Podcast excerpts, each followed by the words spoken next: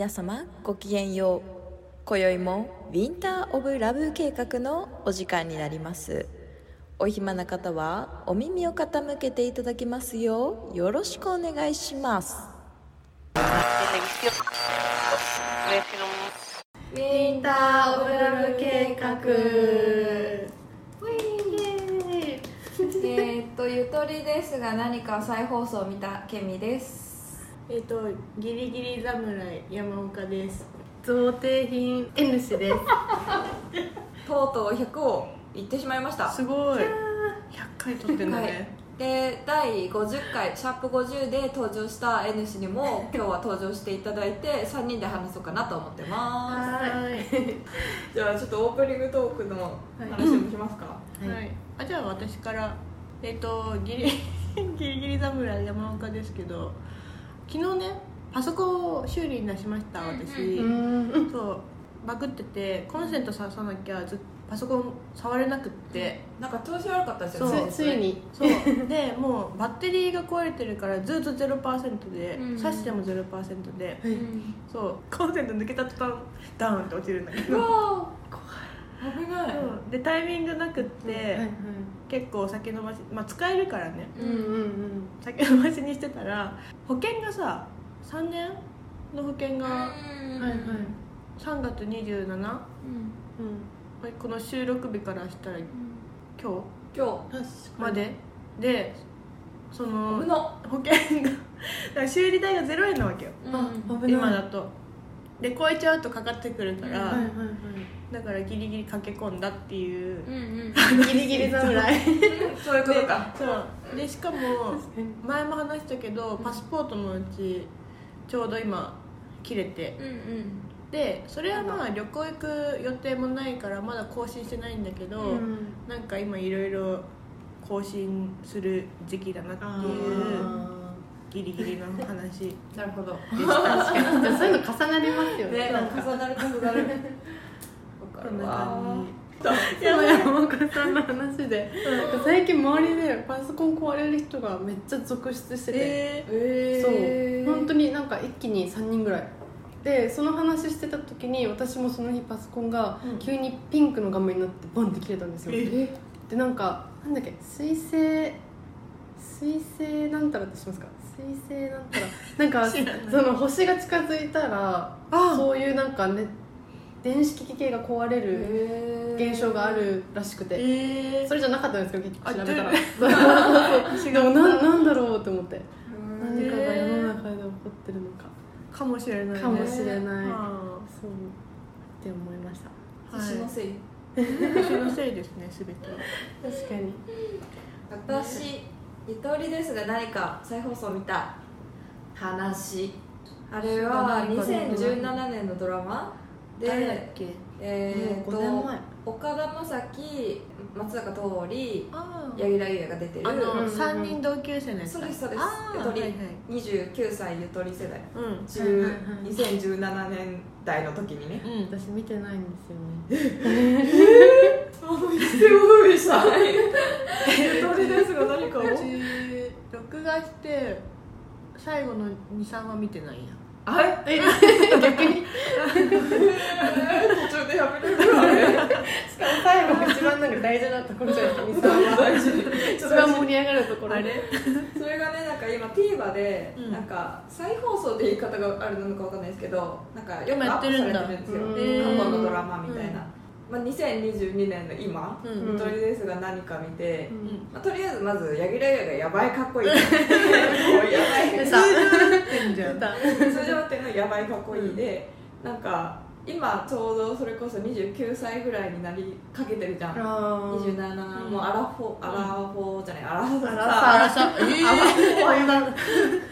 アラサー。世代になり始めて、ちょうど主人公たちと同い年ぐらいの世代になったので、うんあの時の見た感覚と全然違くて、えなんか面白かったです、そっか。じゃあ最初に見たの5年前だから20新卒ぐらいだからか。なんか うちらの世代は悟りみたいな言われててそのドラマ上では、その当時の29歳はもうゆとり第一世代みたいなうんうん感じで、うん。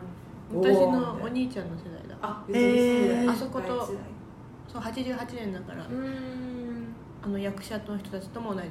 ええー、じゃあ本当に同世代。ー、なんかおもろかった。えー、なんか。ちょっと見てみようかな。見てほしい。今だからこそ。今だからこそ見てほしい。私たちより下は何になる？なんだろうなんじゃあえ Z 世代になる。でもそれミレニアム世代。なんかと Z 世代って言われません？そういうなんかゆとり悟りみたいなうん。なんかその名あれないよね。名称特徴みたいな悟りで終わってるよね。ですよね。でもでもミミレニアムの縛りになっちゃってるそうですよね、うん。なんだろう悟ってからのなんだろうね。ゆとりで悟ってからのなんだろうなんだろう。でもそのドラマ上ではなんかまあよく言われてたゆとり世代が失敗したのを見て悟った世代あー。悟り世代。でゆとり世代とかはなんか起業家とかはいはい。なんか夢を追ってなんか転職とかいろいろ企業とかうん。なんか作り出すみたいなことをなんかチャレンジしてる世代。でもそれになんか結構ねいろいろ経済が倒れちゃったから、はいはいはい。大失敗してる感じを見てきた。悟りの世代。悟りの世代。悟り、えー結構スンとしてるね世代だよね。でもなんかあの当時とかはその言葉がすごい流行ってたから、うん。ゆとりとか悟りとか、うん。だからなんか上司とかも「だからゆとりはよ」みたいな感じで言っててそれもなんか最近そういえば聞かないなみたいな、っ確かに。ていう意味合いで全部おもろかった、へー。そしてヤギラギラがやばい。そこそれでしかない。そこそこ。か。っていう話でした。私は贈呈品お二人が お二人が100回目なのでちょっとプレゼントを。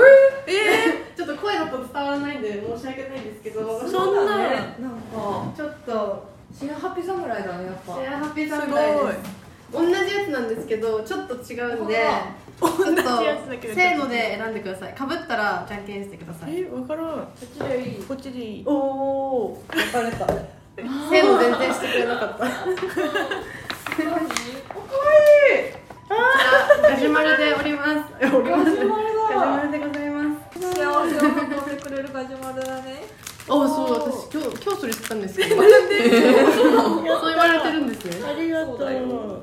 あおめでとうございます。じゃあちょっとツイッターにもあげましょう。イやったやエった。素晴らしい。嬉しいさすがシェアハッピー侍。だねめっちゃ可愛くないですか？かわい。い入れ物も可愛いんですよ。なんかさ100回って365日で考えたら3日に1回ぐらい放送されてたってことになりますよ、うん。うんうん1年で言ったら。めっちゃすごくないですか？確かに。三3.5日4日に1回ぐらい。わかんなんで1年計算にしたんだろう。ありがとそう。100回続くのめっちゃすごいです。はーい。おめでとうございます。うキジムナーがやってくるかしら。キジムナキジムなんて？キジムナキジムナーかキジムナキジムナーキジムナっていうなんかなんだ妖怪？子供みたいな妖怪。赤赤い妖赤怪い妖怪えーがガジュマル寄ってくるの？そうガジュマルに住んでる精霊みたいな感じらしいんですよ、沖縄で。あそうなんだ見れるとなんだっけ？座敷わらしみたいな。ああそうだ。そうそうそうそう。そう見れたら多分ラッキーかゃラッキーやなそう意地悪される 意地悪される怖い。ねこの前うちのお兄ちゃんのお家にもガジュマルが来て。えー、なんかガジュマルって育てやすいってさ話だと思うんだけどさ、えー、水がいっぱい必要そうあの枯れちゃって、あら丸坊主になってた。あら。写真送られてきてあら。えででもなんかまた葉っぱ生えてきたらしいみたいあな本当に。キジムナ大丈夫かなと思って。確かに。確かに。自分で一回退散した。んじゃないですかえーありがとう。やったやった。ありがとうございます緑を見ながらうん。話しましょうか。ぜひぜひ。話しましょう。話しましょうかわいい。はい。ということで、えー 第50回と一緒で、第100回は、あの記念すべき日なので、えー、と N 氏が話したい内容をはい。3個、ちょっとそれについていろいろお話ざっくばらんできたらいいかなと思っております。ははいい。お願いします。はいなので別に特にウィンラブについては話しません。じゃあトピック1はい。せーの。暴露系 YouTuber について。全然記念すべきせーの。っ て一人せーの。記念会にふさわしいのかわからないけどホットな話題を。かっこ何これ？かっこ人を呪わば穴二つ。怖すぎ怖いな。怖いな。すぎんだよね。これは？すごい。これは、過激派主だね。うんそうなん最近その会派だ。暴露系 YouTuber をこれ名前出していいんですよね、そうガガーシーさん、ガーシーチャンネル。ガーシーチャンネルを見てうんちゃんと全部見てないんですけどすごいなって思って、うん。からの,、うん。あの小林麻也ちゃんのあ海老蔵うんうんうんうん暴露みたいなやつ見てなんかこれで盛り上がってるコメントとかもなんかちょっと複雑で、うん。わかる。そう。確かに、まあ、小林麻也とかに関しては、うん。なんかまあ泣き寝入りはかわいそうじゃないですか。確かに。言いたかったんだろうなっていうのもあるけど、ねどうなんだろうっていうのを2人に、へそう聞きたいなって 思って。ーなんか見てない人とかいたらあれですか？ね見いやでもまあ最近暴露系 YouTuber はなんか増え始めてるからあれだと思うけど私あれだと思う。一番最初にこの暴露系でうん着火剤になったのあのさ島田紳介あーマリエ。マリエだはいはいはいはい。マリエがなんかリークみたいなのをインスタライブかなんかではいはいはいやってたじゃないですか。あっこからなんかこう暴露系みたいなので確かに。いいんだみたいな。暴露していいんだみたいな、うんてかしした方がいいんだみたいな感じのノリになった気がする。はいはいはいはい。確かにマリエのやつ去年一昨年？一昨年ぐらいじゃないかな、だからなんかそっから芸能ってやっぱ闇なんだみたいな感じでうんこう世間に知られてうわ芸能界ってやばいわみたいな、うんそっからなんかそういう悪い芸能界の話とかいっぱい出てきたじゃん、確かに確かに。A 社の話とかもそうだし、だからあれがスタートな気がする。確かに。個人的に。ーなるほどね。しかもなんかそれでか稼げるっていうなんか YouTube とかだったらうん。再生回かうん。再生回数稼げ稼いでお金ももらえるっていうちょっとメリットもついてきちゃうからよりなんか、なんだろうそういうゴシップネタをバーンって投下するみたいな感じの、でもなんか今ガーシーさんが今ドバイかなんかにいてえで監禁されてるらしい。その理由は言えないけどでもなんかそれをさなんかエンタメ化してるじゃんそれをなんか、うんうんうん。それが良くないよねなんか。もう暴露される人たちもされる人たちで良くないことを知ってきたっていうのもあるけど、いやなんかそれがそうなんかうちらめっちゃ近いじゃん、うん。マジで、うん。ガーシーさんとのうん距離感っていうかさそのうん。業界的に。なんだ繋がってるかなって思ったケミンあれだよ放送者。暴露系なんだよでなんかそれこそあのガーシーチャンネルの一部にめっちゃ濁して言うけど、うちらのその前職の人の話とかもしてるろがあったりとかしてて、それなんか誰かに言われた？見てないけど。そうそうそう、うんうん。とかもあるしさ、うんうん。なんか全然見見たくないけどさ、うんうん。チェックしなきゃいけないじゃん一応。確かに。それがさなんかもうすごいストレスになるから さも。うなんでこんなすごいもう顔がさすごいってかってさあ言えないけどさ ね。ちょっと関係関係ない関係ある関係ないけどさ。ミラクルひかるさ。んえわかる。え超おもろい。え何ですか何ですか？なあなんだっけあのね N 氏そっちの方がいいと思う。めっちゃおもろい。えミラクルひかるさんも暴露系。違う。えなんか私もあのガーシーチャンネル一応容姿的にチェックしてて、でも本当ストレスたまるじゃないですか、うんでうわみたいな、うん。でも一応ピューって見てたら、うんミラクルひかるさんが出てきてでえみたいな。で見たらミラクルひかるさんがガーシーチャンネルのガーシーさんのモノマネをしてるの。モノマネめっちゃおもろいでしょあれ。早いと思って。もう一気にハッピーになった。やばい。それでいい。もうそれでいいよ。めっちゃおもろい。絶対見る。超似てるし。超面白そう。N 氏好きそう。好きそうすごい。あれが芸能人って感じ。本当に。あー見てみよう。面白い。面白いよ。よかった。それでそこでなんかバトル告発しなければいいけど、そのガあー。シでもなんかそれを ガーシーさんーチェックしてて、うんうんうん。それガーシーさんは喜んでた、あ喜んでた。よかったよかった。ミラククル光るお前みたいな感じになったけどマジで面白い。ミラクル光にモノマネされるの嬉しいよね、うん。きっと。うん。確かに確かに。いや絶対嬉しい。えでもめっちゃ見たい。めっちゃおもろい。すぐ見た方がい。いよでもすごいサラダ油をね塗って。だからそう本家は見てないけどミラクルさんのは面白くて見ちゃった。面白逆にそれ見て本家見た人めっちゃ面白くないいですか？やばいやばいもうそういうのができるのがさうんもうエンターテイナーとかさ。確かに確かに、うん。そうだね。本当に最高。なんか YouTube ってなんかそう思ったらすごいね、うん。なんかいろんな人が発信できうる、ん。系統違うけどその企画的なやつはこれこれチャンネルとかそういうことね。これこれさんもあれですよね本当にもう体力削られますよね見るの。暴露系ってことだよね。しかもなんかデジタルタトゥーみたいな消えないですしね。ねそれはもうずっと使われるし、なんかやっぱ人間でゴシップ好きなんだなって感じですよね。病んでるよ。うん。あのサブタイトル「人を呪わば穴二つ」っていうのはお いやなんかその大したことじゃないんですけどでもそういうなんか人をだって落とすためにあんああいうこと言うじゃないですか、なんかその小林麻衣ちゃんとかも多分もう泣き寝入りしたくしたくなくて言ってるけど、うん。結局もう復讐みたいなうん。感じだし、なんかそういう人を落としたりするのって絶対自分に返ってきそうだなってちょっと、うん。そう。間違いない。思いました、ねそれでお金稼げるかもしれないけど多分絶対周りにもう誰もいなくなっちゃうじゃないですか、うん。そう思うとなんか人としてどうなんだろうっていう。ね。え ヤフーニュースのさコメント欄ぐらいさうんうん。病んでるよね YouTube の。ヤフーニュースのコメント欄結構荒れてる。えもう地獄だよ。あそう。大丈夫？みんなって感じで、えー怖いよね。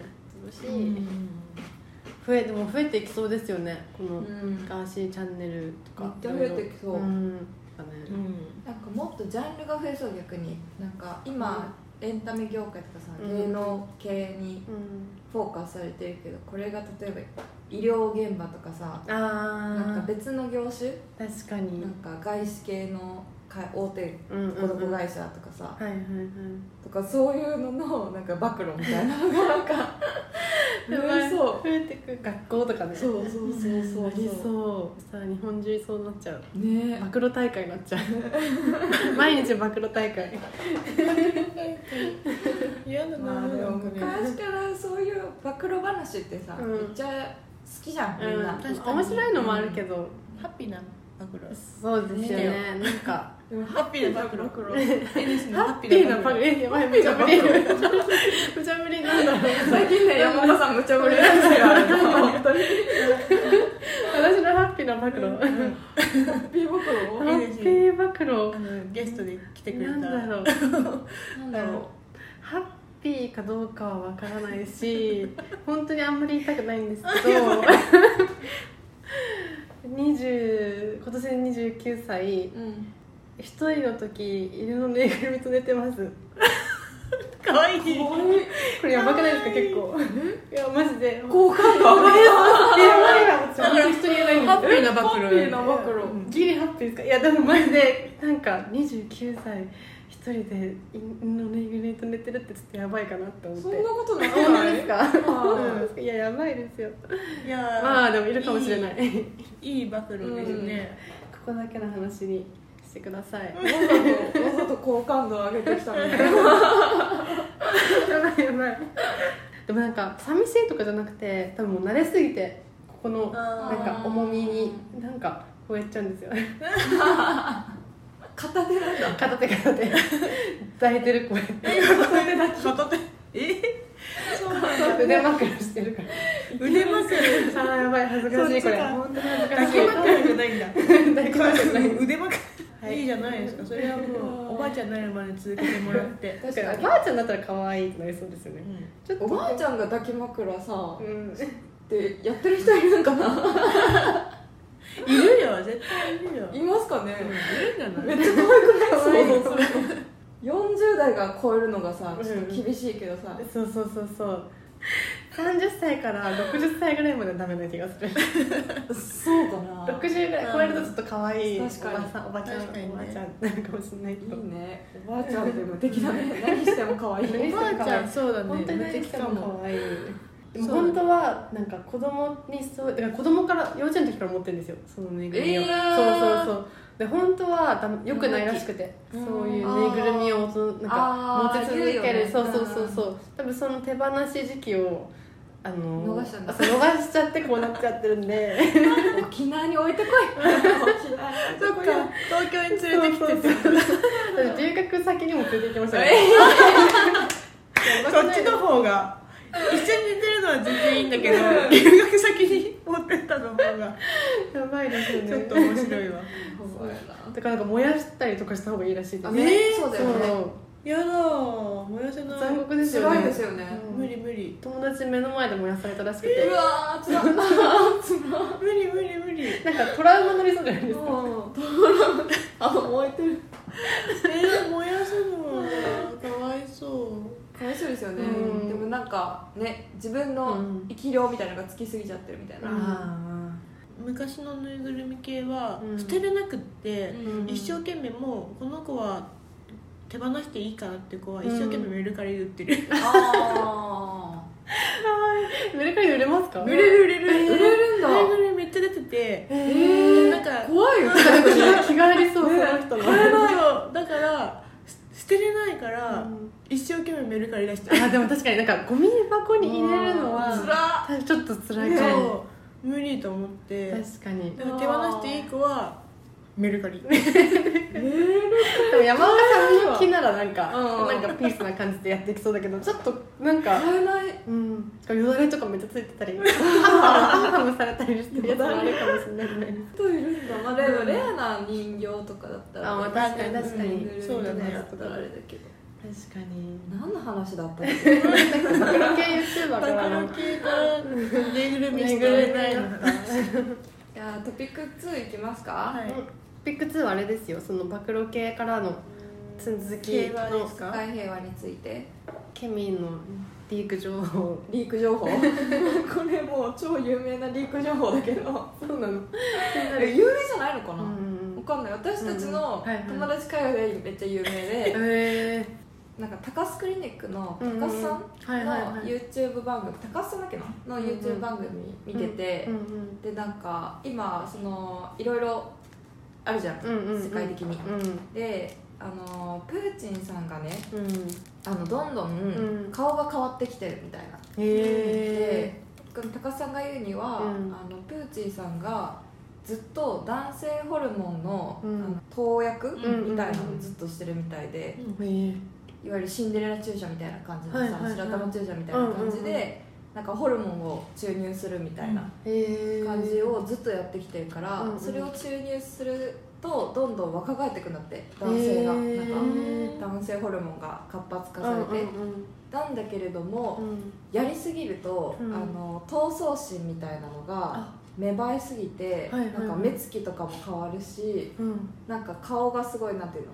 もう野生化していくんだって。へでそれが今なってるっぽくって、うんうん高橋大学も彼はすごくもう投薬しすぎてるみたいな話してて、そういう YouTube でやってたんだけど、え それやを話してるだけなんだけど。大丈夫か高須さん消されないから 大丈夫かなそんなの。まあでもあれは美容的な観点でお話してるだけだと思うから、そうなんあれだけどだからなんかサイコパスというかさ、うんうんうん。そういうちょっともう戦うぞみたいな意欲でそういう今こういうご時世みたいな感じになっちゃってるんじゃないかみたいな、その時にうん。その話してた友達たちと、うんうん。うちが考える考え考え、うんうんなんか、今さこんなになんだろうもう技術が発達してるじゃん、うんうんうん。世界的に、うん。で今あのアメリカとロシアがすごい爆儲けしてるんだって、軍事予算的なもので、それだからもう、まあ、戦争って終わらないけど、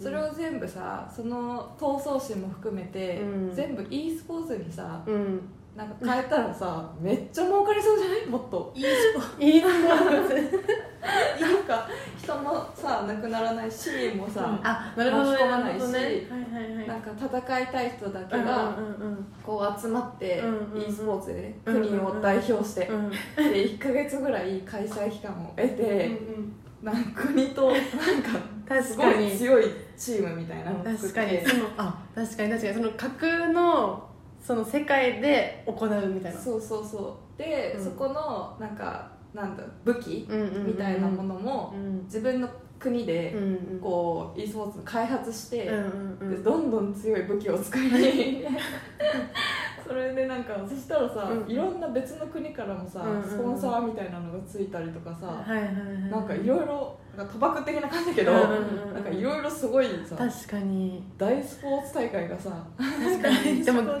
ゲームその今あるそういう戦い系のゲームってうん。それのミニマムバージョンそうな、でももう e スポーツって今でもう結構盛り上がってるよね、うんだからそれを国を挙げてやったらめっちゃ面白そうじゃない？それをにそっちになったらもうちょっと平和になるけど、ねそれをさもう大中継してさ、もう生配信みたいなのを全世界に届けてさなんか。すごいエンタメ紹介した方が。もっとお金になりそう。でもなんか最近あ私見てないんですけど友達がなんかあの渡辺直美の YouTube で、なん。か渡辺直美ってなんなんかのそういう戦い系のゲームでうん。世界ランキング1位か2位になってるんですよ。え？そう。そうなの？そうめっちゃすごくないですか？え。でそれを自分で YouTube で言っててなんかコロナ期間に多分始めたのかな？かそのもうちょっと前に始めて世界ランキング1位が2位になってめちゃめちゃ強くて、ででもなんかコロナでちょっと何やってんだろう私みたいになってなんか強すぎて、そのいろんなこのオンライン上でつながれるじゃないですか、うん。いろんな人たちからなんか助けを求められるようになったらしいんですよ、うん。ナオミがこ来れば強いから勝てるみたいな。なそれでそうそうそうで なんかもうヒーロー。そうそうヒーローみたいな感じになって、でなんかいろんな人から慕われて、けどなんか直美が直美がとか言ってるけど 直美がなんかコロナか何かで風邪ひいた時に、もうそのなんかみんなからの助けの声がすごくて、もう鼻水垂らしながらもなんかやってて、えでもちょっとなんかこれって何のためにやってんだろうってなって、そこでやめることを決意したらしいんですよ、けど世界ランキング上すぎてなんかもうこの課金しまくってるから、うん。なんかすごい多分自分の城ではないけど、うんなんかこの兵隊たちももう何百人も持ってて、へそう持ってもう武器も死ぬほど持っててみたいな、そうそれで多分それをやめる時になんか売れるらしいんですよ。で売ったら自分にそのお金も入ってくるみたいな感じで多分レアな武器とかそうレベル高いかなんかそういうのも持ったけどでもなんか渡辺直美的にはなんか私はすごい世界あ平和主義みたいな、で多分私が持ってるこの全ての武器とか兵隊とかを他の人が手にしたら権力に溺れてしまうと思う。だから 私はこのなんか兵隊たちは誰にも渡さないって言って、うん。一人一人自分で全部殺して武将でやめたらしいです。武将すぎる。すごくないなんかいろいろ。侍魂すごいですよねすごいわ世界ランキング1位か2位ってやばいですよね、誰かが権力に溺れてしまう可能性があるから、ね、そうそうそうちょっとこうやってなんかうん。いろいろシビアな話を ふわふわした感じでハッピーに話してるけどそれぐらいが私たちはいいと思っているのでですね。このぐらいの話をさせていただいてる感じです。はい。いろいろ考えることは個人でうん。あるということで、そうですね。あんまり触れずに。そうですね。いきたいですね。はい。じゃあトピック3にいっちゃう？はい、そうだね。いっちゃいます？バタフライエフェクト。についてでででえいエフェクトについてバタフライエフェクトについてそうなんか、えー、これ NC からポロンってきて、レオ五条さんもやってるやつだと思ったけれども、うんうんちらもやってみようと思って、え山五条さん逆に聞いてないからどんな感じのやつなのか気になるけどもうねなんかお便りのコーナーみたいなのでもう設けてて、えー、いろんな人のバタフライエフェクトの瞬間みたいえーなのをあ。なんか聞くみたいな、はいはい。あでもまさにまさにそれです。やりたかった。です そうなんかそうパクリ パクらせてただパクらせていただこう。パクリ。ちょうど初めてこの前バタフライエフェクトを見たんですよ、うん。バタフライエフェクトって言葉の意味が、うん。この蝶々の1回の羽ばたきが大きくなっていくとなんか地球の反対側で、なんだろう竜巻じゃないけどなんかすごいはい嵐とかを引き起こすみたいなうん感じの比喩した言葉らしくて、だからその人生でもなんか自分の小さな選択がめっちゃ大きな変化につながるよみたいなうん。感じで、じゃあそういう感じの内容の映画で自分の人生も意外と意外とというかバタフライエフェクトしまくりだなって思って、結構大きな変化になったのなんだろうって考えた時に今東京に来てるじゃないですか、全然これ深い話じゃないんですけど。深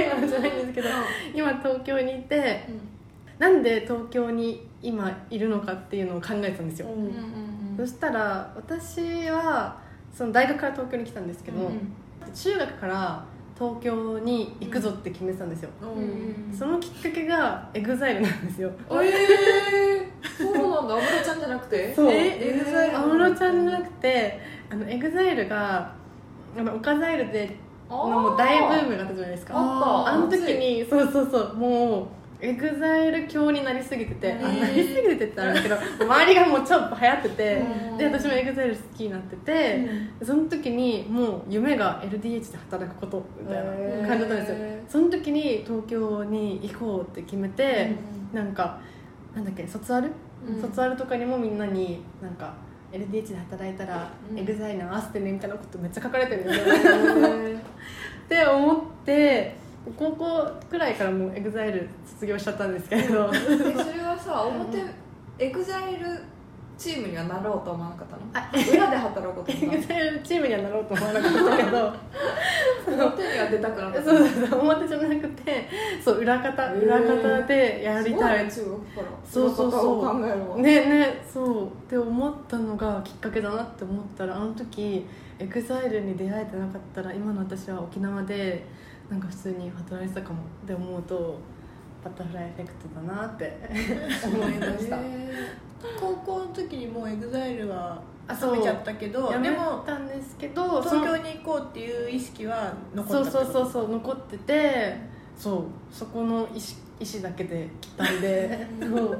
だから結構その私が行ってた高校は結構みんなその東京に出たい子たちとか全然いなかったんですよ。うん。で結構県立のいい大学を押し出す高校だったんで、先生たちにもめっちゃ反対されて、うん。なんかそこなんか県立大学の多分合格率を上げたいのかな、うん。よくわかんないけどけどなんかすごい強い意志を謎に持ってて私は東京に行くんだみたいな、だって山岡さんとうちって割と東京に近いというか、うん。近隣だかうん。ら東京の大学行くってそこまでハードル高くないそうだね。けれどあも他のねーうんうんうん。地域の方々だったら、うん確かにそうだよね。かなりハードル高いですよね、うん沖縄から。決意しなきゃね。ねねでもちょうどこの前なんか自分の高校の時デコログめっちゃやってて、うん。毎日に書いてたんですよ。で自分のデコログたまたま見つけてなんかこうやって見返してたら、うん。ちょっと悩んでる時期のデコログがあってそう。大学東京行きたいけど、どうしようみたいな。大学ってみんなお酒も飲み始めて車も持ち始めて絶対一番楽しい時期じゃんみたいなうん。なのにみんなと離れ離れになるの選ぶのはどうなのみたいなことめっちゃ書いててうん。そう。すごい。すごいですよね。考えてる。あの時でもこれを選んでなかったら出会えてないし山岡さんとケミにも。ってあー確かに思ったらそう。それで10年前の自分に伝えたいことの話だった、だったのかも なるほどね、うん。10年前だったら？それこそ？10年前だったら28とか29あ無理無理1819アラフォー。アラフォー疑惑もあるのかさっきからなんか。すごい。それが今日の一番の暴露なんじゃないですね。18歳ぐらいか。うん。でも聞きたかったのは2人に。私たちが出会ったのってその前職の会社じゃないですか、うん。逆にそれもそこに来てなかったら今って出会ってないじゃないですか、ななんでそこに入ろうと思ったんですか？なんか就職面接みたいになっちゃったけど。面接面接か面接みたいになっちゃったけどきっかかけあったんですか？その、うちはうん。単に私の年代でインターンってまだなくって制度が、うんうんうちの23個3個下ぐらいインターンっていう制度がうん。企業とかでやり始めてその海外がうんスタートだから日本で取り入れてなくってうん。で今ってもうマストみたいな、うん。インターン。多いですよね。えー、とファッション系の方うにん。行きたかったから、うんっうん。て思った時にそのインターンをやりたくって、うん。インターンをやってたのがそこだけだったっていう。あ話あへえうん早かったんだ。ー。それ入れるのが。でそうなんだ。えっと、出版の方もはい。はいうんやってて、うん。でそれを並行して一緒にやっててうちは、うん。でそっちはい、えっと、ちょうど締め切りやりたいと思った時にうん。応募が締め切られてて、うん。次の年になっちゃったの、そう。次の年に応募しなきゃそこはきっちり1年間っていうサイクルにしてたから、だからじゃあ1年間うん。待たなきゃって思って、出版系の方は。うんうん。ででも1年間もったいないから他なんかできるとこないかなって思って、そしたらもともとそこでインターンを経験したことがある人がバイト先に行って「あーへー。あるよ」って言われてえー、すごい。じゃあ逆にその出版のインターンが締め切りじゃなかったら山岡さんに出会えなかったかも確かしれないにやってないかも、うんそっちの方は。へえ選択肢がそこだったって感じかな、へそんな精度早かったんだ。ーすごいですね。そんな意外意外。アシスタントを入れたいっていうん。うのがうん。あるからじゃない？アシスタントスタートが当たり前です。もん。うん。入ったきっかけはもう単純で、うん。えー、とエンタメ系でうん一番キャッチーなところってうんいうので決めただけだった気がする、うんえー、でもなんでそのエンタメ系に行った？すごいねすごい面接官みたいな。面接になっちゃってる。もともとファッションやってたから、んうん。大学通ってたから、うんファッション系がいいんだけど、ゴリッとモードみたいなよりうん。なんかもうちょっとキャッチーミーハー系なもので、ある程度知名度があるところに入っ一社目に入ったら、なんか今後何したいか分かんなくても、うんうんまあ、一応楽じゃん、うんうんって思ってそれで本当単純そんな理由だと思う、え。それでうんもう1社しか受けてないのかな、うん。だから2社しか受けてなくて、うん。で受からなかったらもう海外行こうと思ってたから、え。だからもう2社受けて落ちたらもうそれでいいやみたいな留学行こうみたいな感じの気楽な感じで受けた。前職の方が連絡が早かったから、えー、じゃあもういいやこっちでみたいな感じで、えー、すごい。でも分かる。私も結構受けててうん。連絡早くて、連絡早かったね。そう展開が早かったそうねそうそう。就活したくなかったから 私もいいや。知らなかった。えね。それこそ N 氏は？きっかけ。私は選んだ。選んだきっかけなんだろう。でももともとそのエンタメ界に興味持ったのがめっちゃ覚えてるんですけどその1年間だけアメリカに留学した時があって、大学2年かな、ん。であんまり大きいフェスとか東京とかでも行ったことなかったです、うん多分その時まだウルトラとかまあでも行ったこと多分ないぐらいで、でそのアメリカ行った時に住んでるところの近くにスティーブ・アオティが来るぞみたいな。感じになって、なるほどね。そう。そうでなんだよスティーねブ・アオティのイベント行ってめっちゃ楽しいみたいな。うんうんうん。なってなんか就活ってなんかめっちゃ考えるじゃないですか自分の好きなこととか、でワクワクしたこととか思い返してたらい空間にいるのとかが好きかもなーってなって、うん。そういうの作ってみたいなーってなって、何個か調べた時に出てきたのが、うん。今のその前の会社とだから広告系とかも結構受けてたんですけど、そうそしたら早かった。かからそれが早かったから、ねいいかもって思って。なんかトータルさ23か月ぐらいでさ本当に。決まった気がする。多分4月末とかに、けうん、めっちゃギリギリに出した気がするの早かった、ちょっと話ずれちゃうんだけどさ、うんうんなんかその受けた時、うんうん。すごい覚えてるのが、うん。ちょっと倍率高かったじゃん割とうんうんうんうん。うちらの時代って、だからうちの隣が、うん。あのなんか関西地区に区切られてて、えで受けるタイミングの時に、うんうん。で隣が兄弟でーなんか隣がまたそういう同志社なの？なんかすごい頭いいうんうん。大学で、うんうん。でもう名も知れてないうん。芸大ですよ、私は、え大丈夫かな？みたいな、これ落ちたわと思ってたんだけど、うん。やっぱりなんだろうな。まともな人は、うん。多分落とされる まともじゃなかった。多分なんかなんだろうな今も感じるけどさ、うん。なんか根性がある人か、うんうん。すごいネジがない人かし,、かさなんかこの業界うんうんエンタメとかさ、はいはいはい。芸能業界って生きていけないじゃん。だからさ それで選ばれたんだろうな。すごい。確かに。2個大学行ってるので、うん。1個前の復職の方の大学の時のうん。友達が受けてたんですけど、その子は書類選考で落ちちゃって、うん。まともですからね、書類選考で落ちちゃって。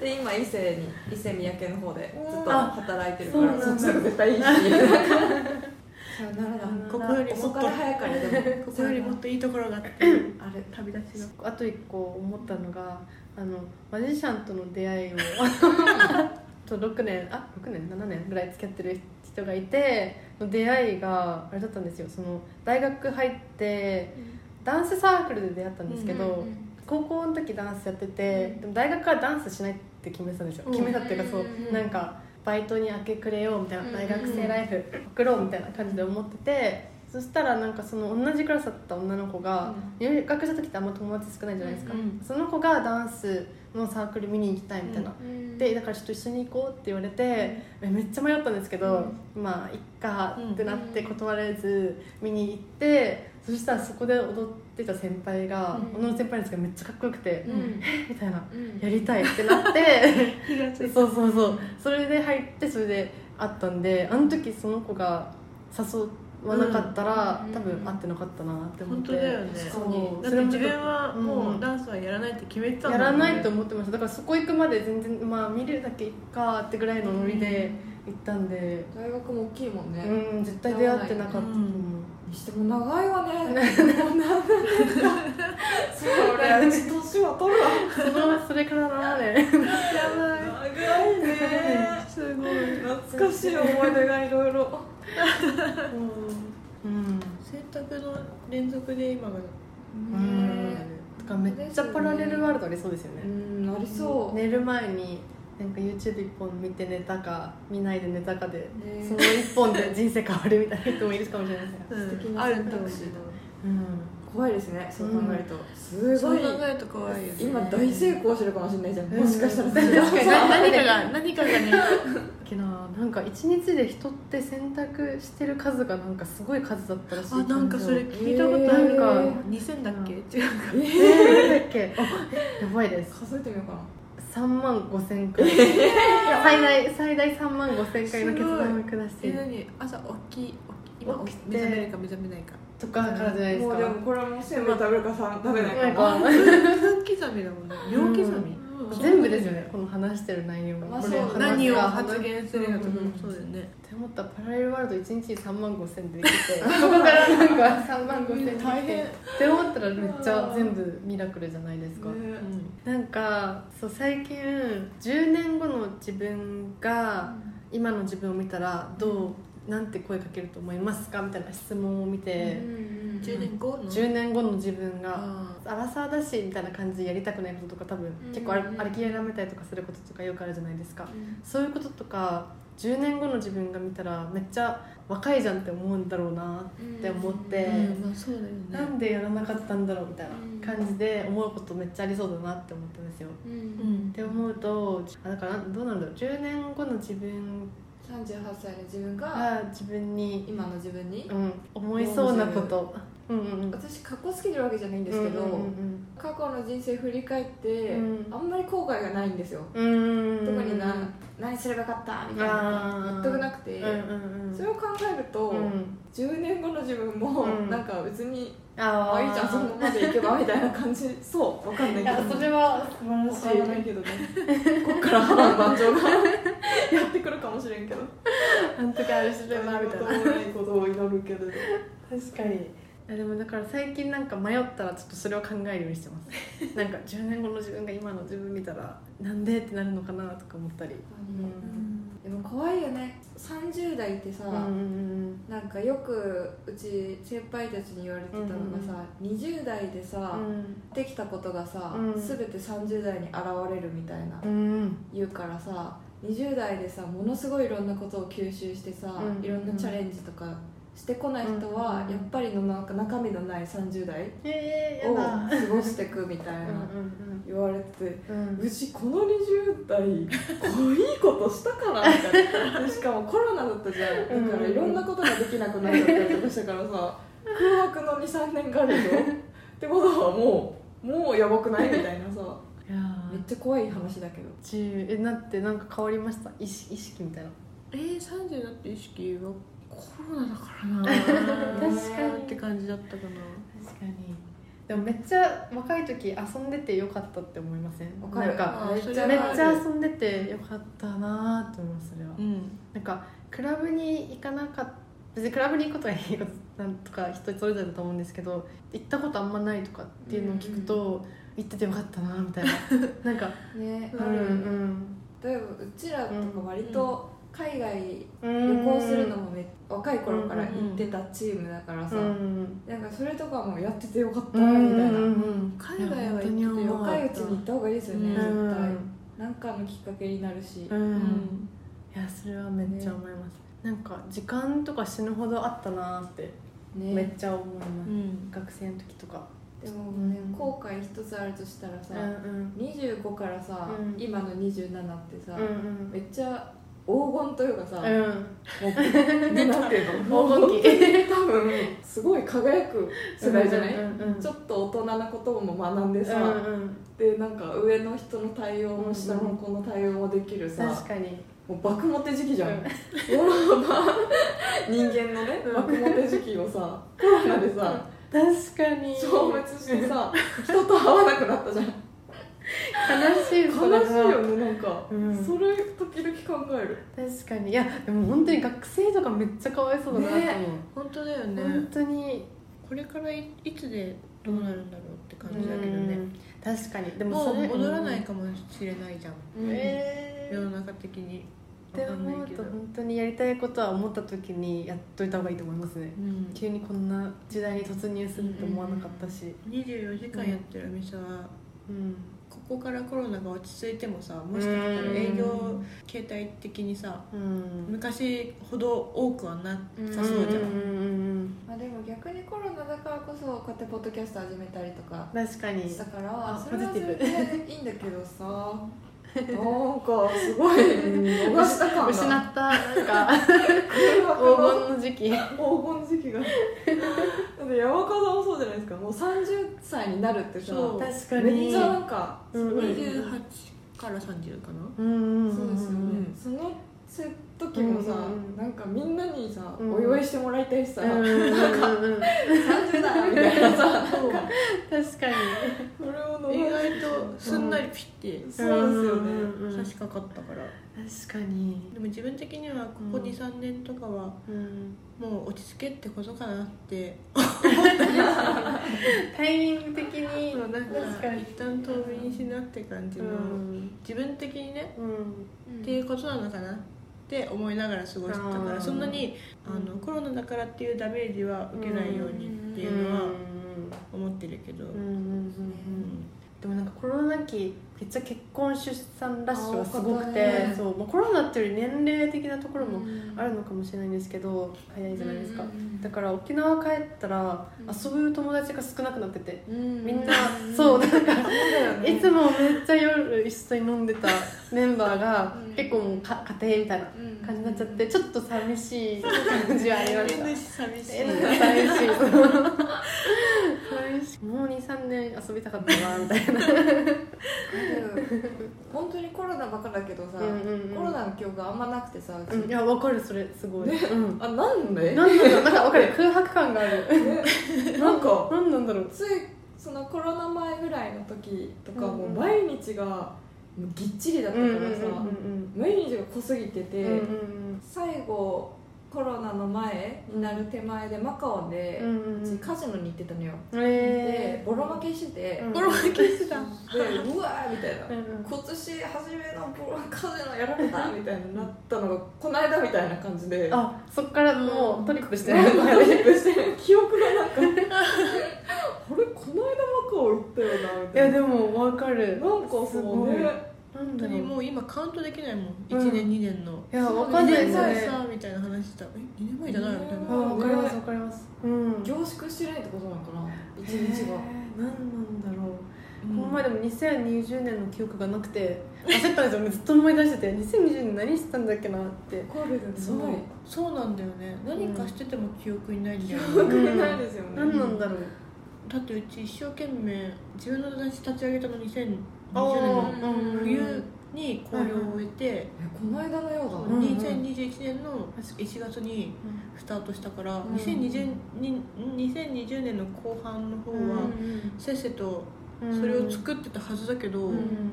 あんま記憶にない。いやでも作ったって聞いたのこの間の気がする。わかるわかる。へ なんかえなんから何かやっててもうん記憶にない。まあ、だからうん。逆に言うとポッドキャストみたいなアうん。ーカイブに残るものすごい助かる。確かに。コロナの期間ポッドキャストしか記憶にない。大事かもしれない。私も ポッドキャストは記憶にある。いや記憶にある大事かもしれない。先生とそれはうん。せっせと撮ってる記憶はある。なんか1年前の考えとかが聞き直せるから、めっちゃいいかもしれななんいそれかは。めっちゃいいなってこの間も思って、うん。そっから私今年入ってぐらいから思いついた時に、うん。あの一日日記みたいなのをアあプリでえつけるようにしたの、でなんかそれ遡ったらあこういうことやってたわみたいなさ、えー。なるからやってるんだけどでももうあのくだらないことよ、うんうんうん。今日はすごい寝たとか。12時間寝たとかうん。なんかそういうくだらないことをになんかメモ書きみたいなしてるアプリあるけど、大事かもしれない。でもそれで言うとなんかインスタとかも昔って投稿頻度高めだったんですけども、今はあんま投稿しなくなったけど、投稿した内容ってなんか写真もその時期も結構覚えてるって思って、なんかそういう備忘録になってるのかなって思うと、うんだからポッドキャストとかなんかその日記とかもなんか、インスタもでもそうだよね。ねなんか覚えてるじゃん投稿した写真とかの、本当記憶喪失ですここ2年ぐらい、えこれはでも年齢的なやつなのかそれもある。コロナかもしれない。でもコロナみんなに言わない？そう記憶ないみたいな。ああじゃあコロナのせいか。空白なんじゃない？空白だよねなんでなのかわかんない怖い。でもだって普通に生活は一応できてたじゃん、うん。なんかうん。自粛期間とかはあっても、たまに人に会ったりとかもしてたし。でも昔より全力で生きてない感じはする。うんうんうん。わかる。今ってちょっと仮バージョンの世界みたいな、あー一旦今を生きてるみたいな感じ。わかっこ仮感。そうかっこ仮感。なんか全力ではないみたいな、わかるわかる。それなのかな一日日記一日日記いいかも。やいいかもいいかもおもろいよ見返すとおデコログ復活しようかなそうしよう。デコログだ。だからそういう SNS というかうん。デジタルの使い方はいいと思ううんけどね。うんみたいな感じでもういいですか？本当に。話したいことはうんうん大丈夫です。もう二度と呼ばれないかもしれないですよ。できでやばい。きやばい。可能性が。可能性はゼロではないですからね。ぜひ150回目に。150回目。150回えでもあれは気になります。100回目目に月に到達したんでしょうか？あそそれはですね、はい。えっ、と99 99でもお話ししたんですけど、話してますよ月には到達はして、うん。月で踊ることにしました。あはい昨日収録しでました。あの100回目にこの回で月に到達したんですよ私たち、はい。うんあ月そう月ですね。そう月で月で出迎えてくれたのが N 氏だったって話です、あそうだようこそようこそ始ま なぜか N 氏の方が早く着いてたっていう。確かに。そうですね。待ってました。であここから100回目を超えての次から第2シーズンがはい。始まって私たちは月面ではい。いろいろ探検しようかなっていう、はいあー。踊る。第2章。はい。第2章。第二 あじゃあ分かりました。このガジュマルはうん。月に植えた最初の植物ってこおお でもぽいぽい。と名前を付けましょう。N 氏にしようか。な枯らさないでね。枯枯れたら大変じゃん N 氏枯らさないようにお願いします。カニバルな木の周りを踊り続けるっていう。踊り続ける。あじゃあキジムナになるんですかね。第2章私たち。え？あのガジュマルの周りを踊り続けてキジムナにあキジムナに。なっちゃうんじゃないですか。キジムナになっちゃう。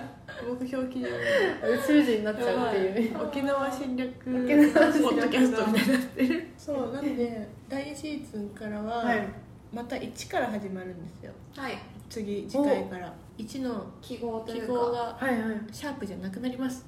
シャープ1とかじゃなくて、はい。音符。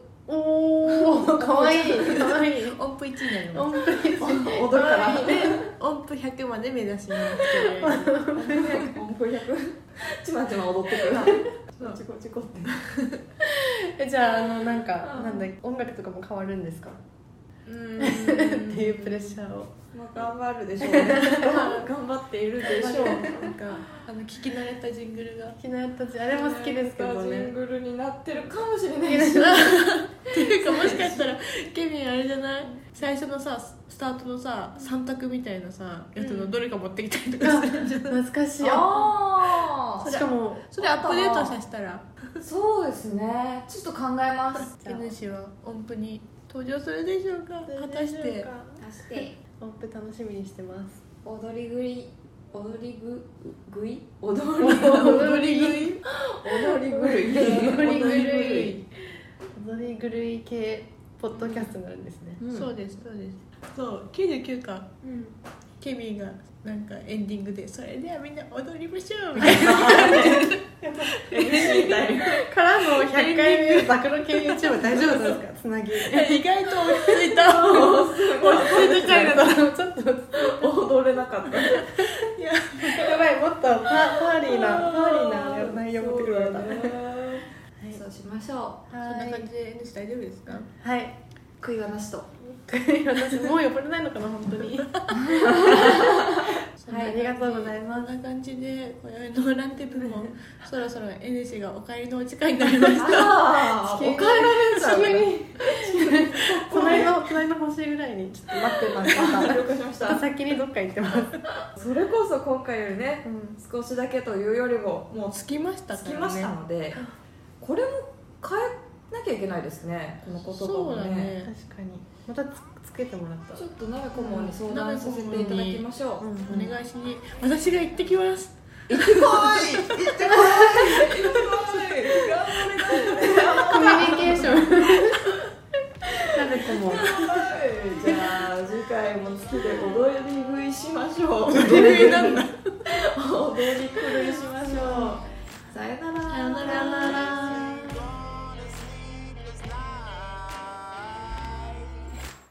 Try to catch me howling at the moon.